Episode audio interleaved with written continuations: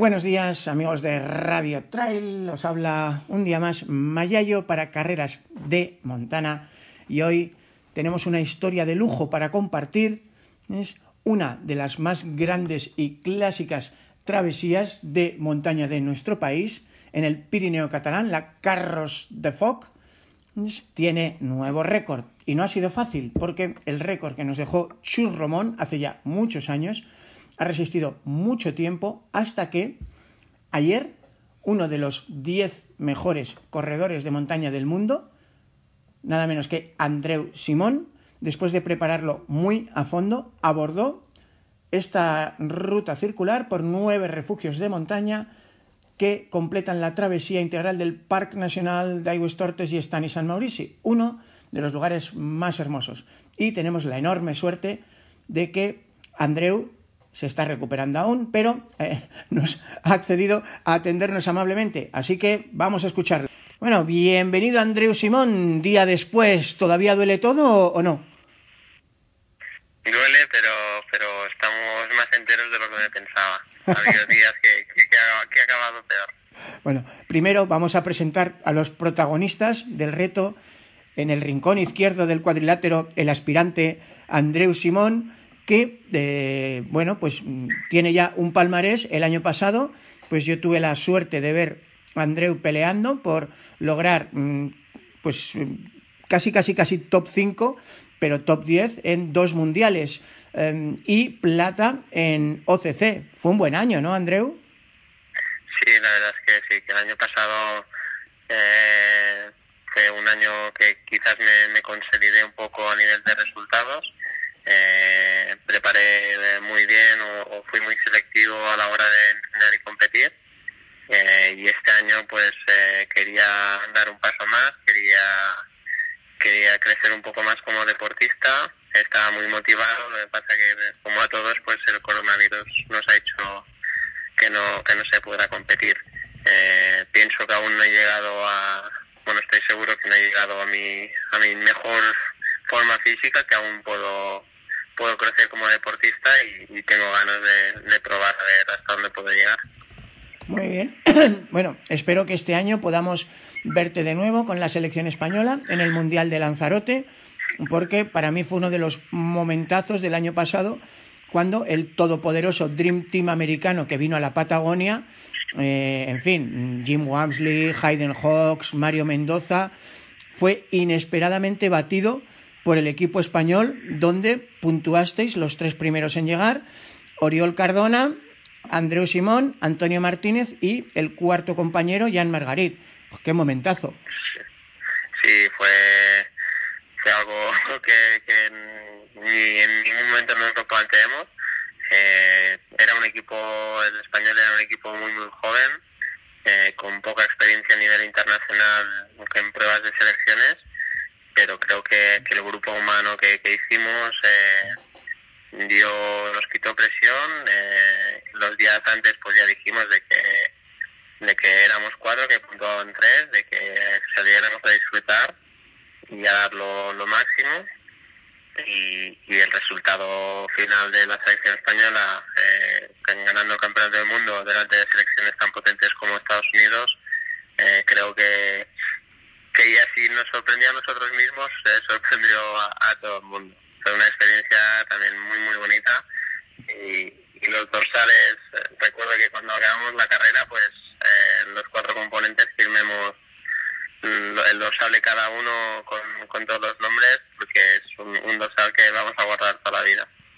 Bien, bueno, pues ya hemos visto que el aspirante, pues, mm, en fin, mm, tenía bagaje lo habías preparado bien, ¿no? Eh, si quieres, eh, explícanos un poco la bestia, el reto que, te enfrentabas, que era por un lado la ruta en sí y por otro lado la estupenda marca que dejó Chus Romón hace ya unos cuantos años. Total, total. Eh, hacía 11 años que, nadie bajaba esta marca y no es porque nadie no la haya probado, sino porque fue un registro espectacular. el mismo Icoel Carrera se quedó lejos de esa marca y, y grandes corredores que lo han intentado eh, no han bajado ni las 10 horas. Así que eh, en el último mes y medio he subido cinco fines de semana, he hecho el recorrido en, dos etapas, pero, pero he hecho cinco veces el recorrido para sobre todo pues calcular bien los tiempos de paso y parciales y marcarme yo unos registros para, para tener referencias eh, y, veía de que tenía ritmo me estaba encontrando para creía o me veía capaz de bajar de las nueve horas ayer pues eh, el día se levantó con, con malas condiciones no teníamos previsto había hacía muchísimo viento y lluvia pero fue la primera hora de, reto. Eh, pero mm, por suerte el día empezó a amanecer bien, salió el sol.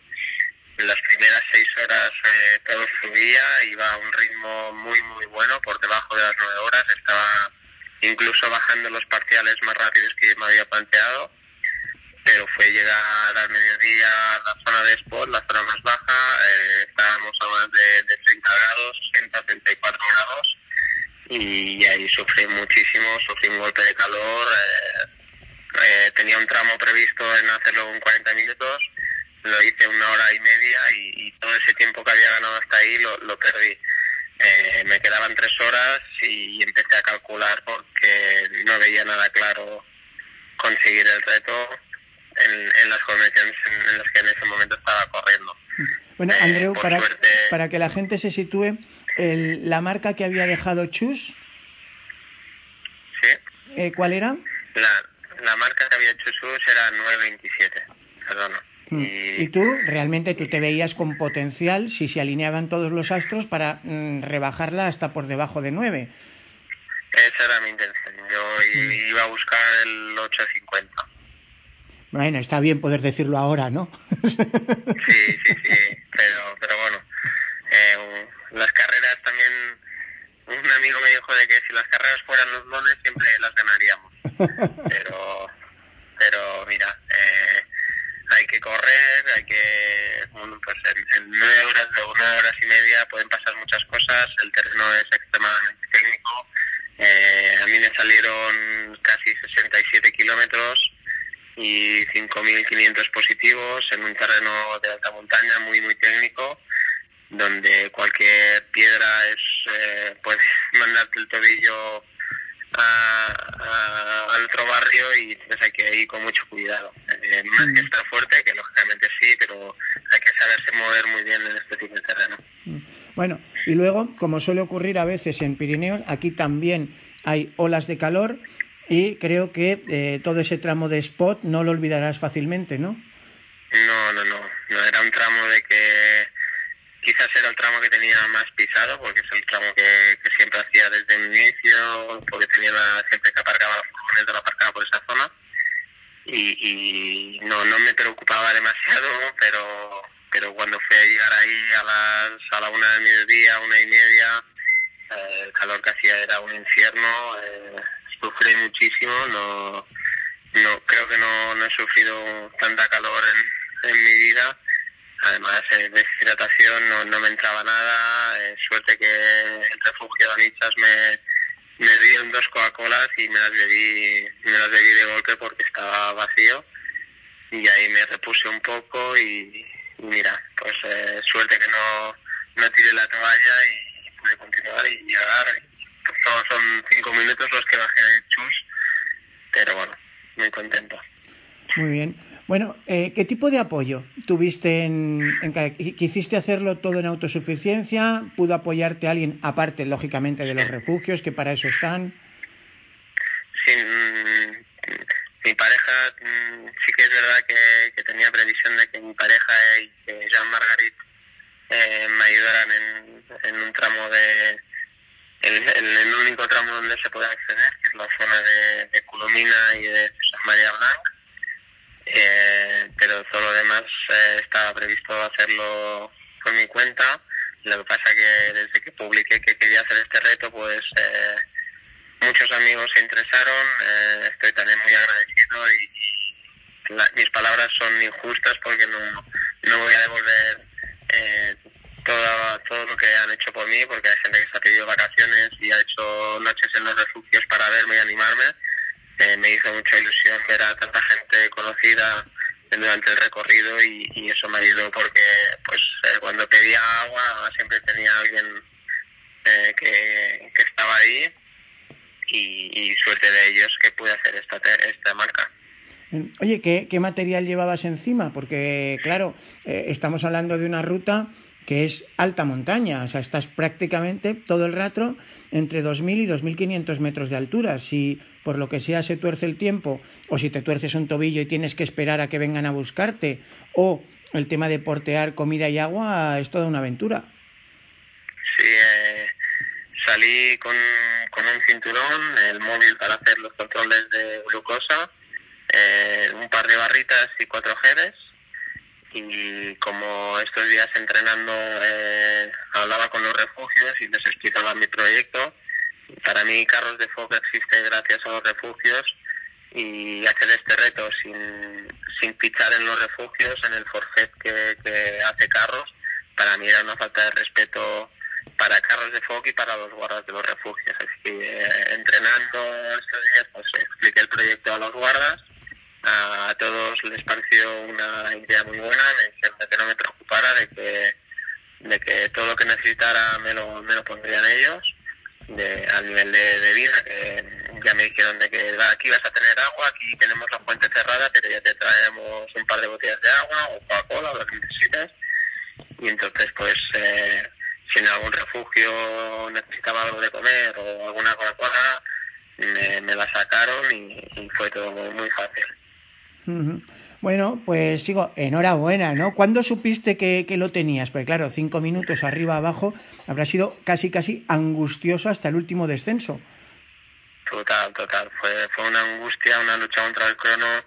Eh, recuerdo de que en el paso de Saboredo, que también estaba muy, muy cansado ahí, eh, ya no, no me llegaba el azúcar en la cabeza y, y no me acordaba lo que tardaba, los tiempos de paso que tardaba en los últimos refugios, así que tuve que sacar el móvil y, abrir los WhatsApps que tenía con Biel Raffles, eh, que es otra persona que, que, me ha ayudado mucho y que está haciendo un vídeo precioso de, todo el reto, porque a Biel le envié todos los, todos los parciales y, cuando vi que, que me quedaban dos horas ah, para hacer el récord y que mi mejor previsión era de hacerlo en una 45, pues dije, mira, me queda un cuarto de hora, tengo un cuarto de hora de margen. Y, y fue una lucha mental las últimas dos horas de, de presión de, hostia, me va a faltar muy poco para bajar el récord. Y hasta que no llegué a restanca de el reloj, no, no vi que había hecho el récord. Bueno, para que os hagáis una idea, los que no conocéis carros, y corrígeme si me equivoco, Saboredo está a 2.710 metros de altura, está a unos 12 kilómetros de meta en Restanca, que está a 2.000, pero es que por el camino tienes mm, dos o tres trepaditas mm, espectaculares. Hay que subir al Sendrosa y hay que subir al Port Caldés, si no me equivoco, y entre medias, para aliviarte, solo tienes el refugio de Colomers. Exacto, ahí hay dos puertos eh, que, que, también pues suben mucho desnivel y, y además pues es una zona que estás muy expuesto, no hay, no hay ninguna zona de umbras, así que hacerlo ese tramo al mediodía o a primeras horas de la tarde, como lo hice yo, eh, el calor que hice ayer fue algo, algo exagerado. Los guardas me lo dijeron de que vaya día que había escogido, pero bueno, mira, al final sale bien y, la experiencia que he vivido, independientemente del tiempo, no la, no la voy a olvidar nunca. Oye, dos piezas de material especialmente importantes para un terreno tan alpino y, técnico como es Carros. Eh, bastones y zapas. Bastones sí, bastones no. ¿Cómo, ¿Cómo lo hiciste tú? Yo sí que sí que fui con bastones. Eh, los llevaba en el cinturón y los iba plegando y desplegando en función de, de por donde pasaba, lo que pasa que hay que vigilar mucho porque al, ser una zona tan técnica y con tanto granito, eh, es muy fácil engancharlos y, romperlos. Ya, ya me pasó hace dos semanas entrenando y después a nivel de zapatillas pues fui con unas Salomon Sense eh, con, con, una, con una suela que puse Vibram porque necesitaba agarre y, pues eh, cambié la suela. ¿Pusiste la C-Gama o la Light Base? ¿Has logrado ya la Light Base? Porque creo que son las dos que más ponen ahora los, los zapateros profesionales, ¿no?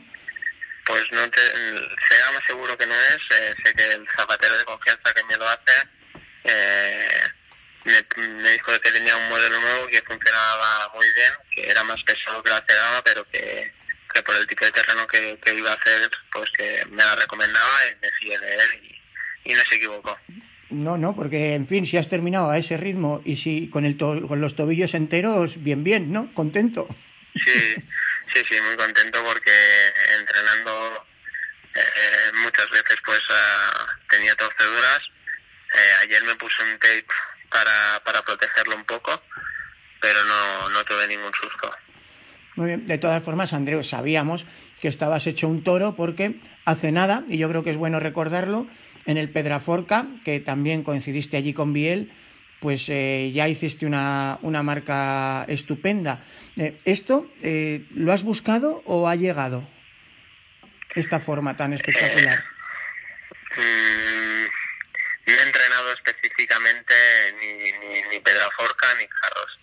Pedraforca salió de casualidad, no y quizás pues viendo después todo lo que se ha generado sí que, pienso que debería haberlo preparado mejor y, y, y, sé que puedo entrenando puedo hacer mejor marca de la que hice pero como tampoco iba buscando eso sino que sino hacer un, una historia un, capítulo más en mi historia con, con esa montaña porque nos une una relación tengo una relación muy especial con esa montaña eh, lo de Pedraforca fue más una experiencia que no, que no un récord o un, o un reto personal.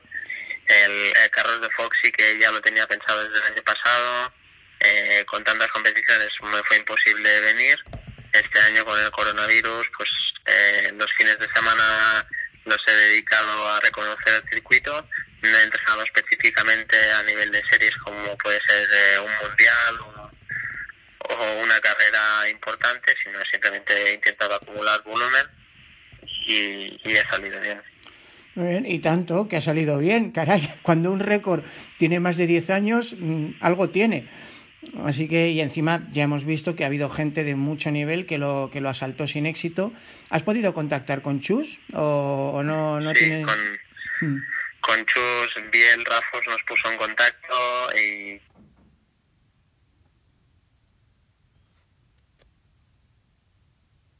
Eh, tuvimos la oportunidad de hacer una, una llamada a tres, el Rafa, Chus y yo, y, bueno, pues eh, comentemos un poco cómo le había ido él el día de su récord, me dio unos consejos y las palabras que, me ha dedicado Chus eh, estos días y ayer mismo después del récord, eh, otra de las cosas que, que voy a estar agradecido porque no no es lo que no es lo habitual, pero considero a Chus uno de los corredores de referencia, un, romántico de las carreras por montaña. No, ahora está muy de moda el tema de del postureo y de las redes sociales y, del correr por, por, por enseñarle que corro y, Chus no, no, es, no tiene estos valores. ¿no? A Chus le gusta, es un amante de las carreras por montaña, solo para correr solo necesita ganas y es lo que, lo que yo también me siento muy identificado. Muy bien, pues yo creo que podéis estar los dos muy orgullosos de, de, la marca que hizo él, de la marca que has hecho tú, de apoyaros uno a otro. Y yo creo, Andreu, que también podemos decirle a la gente que, oye, mm, que Carros de Foc ahí está todo el año, ¿no? Que, que aprovechen, que lo disfruten, que los refugieros estarán encantados de acogerles. Eh, Exacto, el trato que yo he tenido ha sido espectacular. Eh, ya he hecho carros con, con mi pareja y, y, ahora lo que quiero es hacer carros otra vez con, con mi pareja en varias etapas para, para dar las gracias personalmente a, todos los guardas por, por su trabajo y dedicación. Bueno, así sea. Enhorabuena, Andreu, y espero que nos veamos pronto. Cuídate. Muy bien, muchas gracias, Sergio.